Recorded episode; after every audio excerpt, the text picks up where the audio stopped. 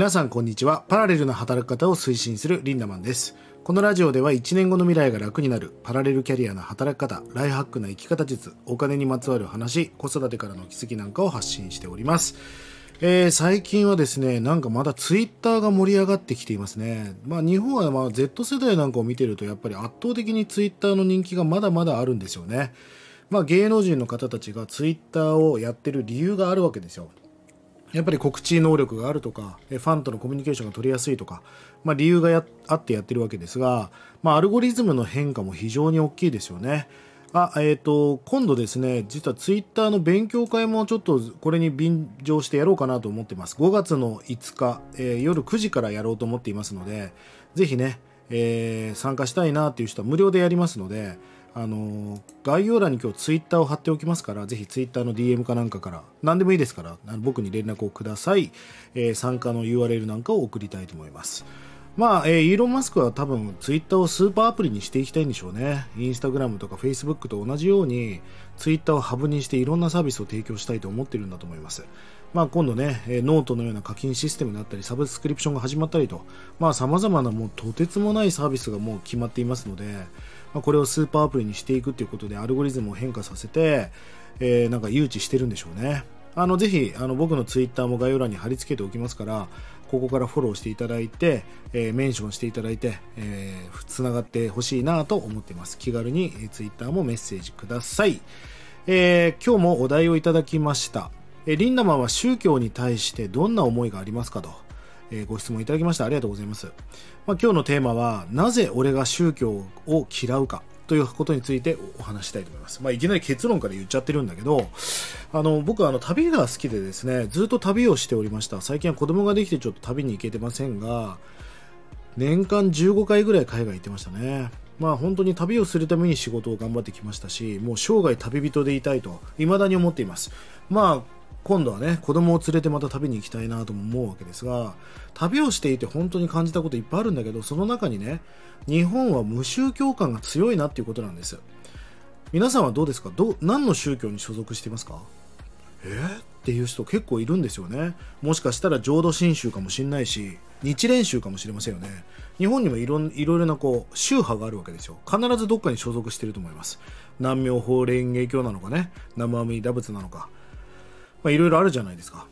で、要は宗教観がないわけですよ。これは外の海外から見るとどう感じられてるかっていうと、アイデンティティがないと思われてるんですよね。何を信じて生きてるわけっていう。まあ、例えばクリスチャンであれば、まあ、神に懺悔をすれば許しを請うことができるとかね。まあ、いろいろあるじゃないですか。まあ、そんな感じでこう、自分の中のアイデンティティみたいなものがあるんだけど、日本は無宗教感が強いと。で人をバカにする時に宗教っぽいよとか言ったりするわけですよ。お前も宗教に入ってんだぞみたいな話なんだけどこの無宗教感が非常に滑稽だなと思うわけですよ。あのー、無宗教感の割にはハロウィンはすごい盛り上がるしね。クリスマスも彼女にプレゼントあげるし。でお正月もあるしお墓参りも行くしみたいな。そして初詣も行くしみたいななんかすごいミックスカルチャーなんですよね。まあ、これが僕は旅をしていて日本って外から見たら変なんだなっていうのがすごく分かりました。で僕は宗教とか、まあ、あとは陰謀論も好きじゃないんです。まあ厳密に言うと陰謀論も見ます。面白いんで都市伝説も見ます。面白いから。まあ半分はこうコンテンツとして見てるし半分はこれ本当だろうなって思うこともあるんです。ただ宗教や陰謀論は個人的には好きなんだけどそれをわちゃわちゃ言ってる人たちが好きじゃないんですなんで嫌いかっていうとね、まあその宗教家とか陰謀論言ってる人たちって正解がないことを言いたい放題言うじゃないですか。しかもかなりポジショントークなんですよね。自分よりに、自分に有利な発言を非常にしてると。なんか例えばこう宗教家で言うとさ、占い師もそうだけど、その壺を買わなきゃ成功しないとか、壺を買わなきゃ死ぬみたいな、そういうこと言ってる人もいるじゃないですか。神はそんなこと言うわけないと思うんです、僕は、僕はね。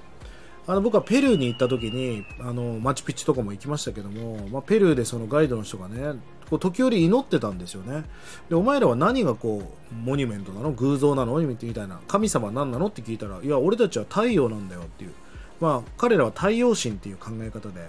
まあ日本でいう良心に近いかもしれませんね。自然が神様なんだみたいな。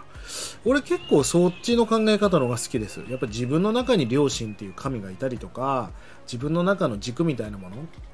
もっと言うと先祖崇拝とかの方が大事なのかなとも思ったりしています。結局その正解がないから言いたい放題だしそこに宗教とか占いとか陰謀論にはまる人っていうのは依存してる人が多いんですよね。そこにしがみついている。それは占いして成功するなら俺も占いしまくるし神社に行くだけで成功するなら神社に行き倒すけどそれだけでは成功しないじゃん。それもあると思うよ。信じてないわけじゃないんです。俺だって神社も行くし先祖崇拝もしてるしお墓参りも行くんです。だけど俺はそれに依存したりするのが嫌だからそういう意味ではその宗教とか陰謀論っていうのは振り切ってね言いたい放題言ってる奴らが嫌いだってことです、まあ、今回のコロナの一件もそうですよね。もういろんな人がいろんなこと言ってましたけどか自分が勉強するのは自由だし何を思っても自由だけど SNS で拡散して人に強要すんじゃねえよみたいなまあ、僕は結構そう思いながら世の中の人たちの、まあ、リツイートとかねコンテンツを見ていたりしますまあそういう意味で僕は宗教が嫌いなんだよという話をしました。ぜひ皆さんも何か参考にしていただければいいなと思っております。えー、またね、取り上げてほしいテーマやお題なんかがありましたら気軽にメッセージとかコメントください。それでは今日も素敵な一日をリンダマンでした。まったね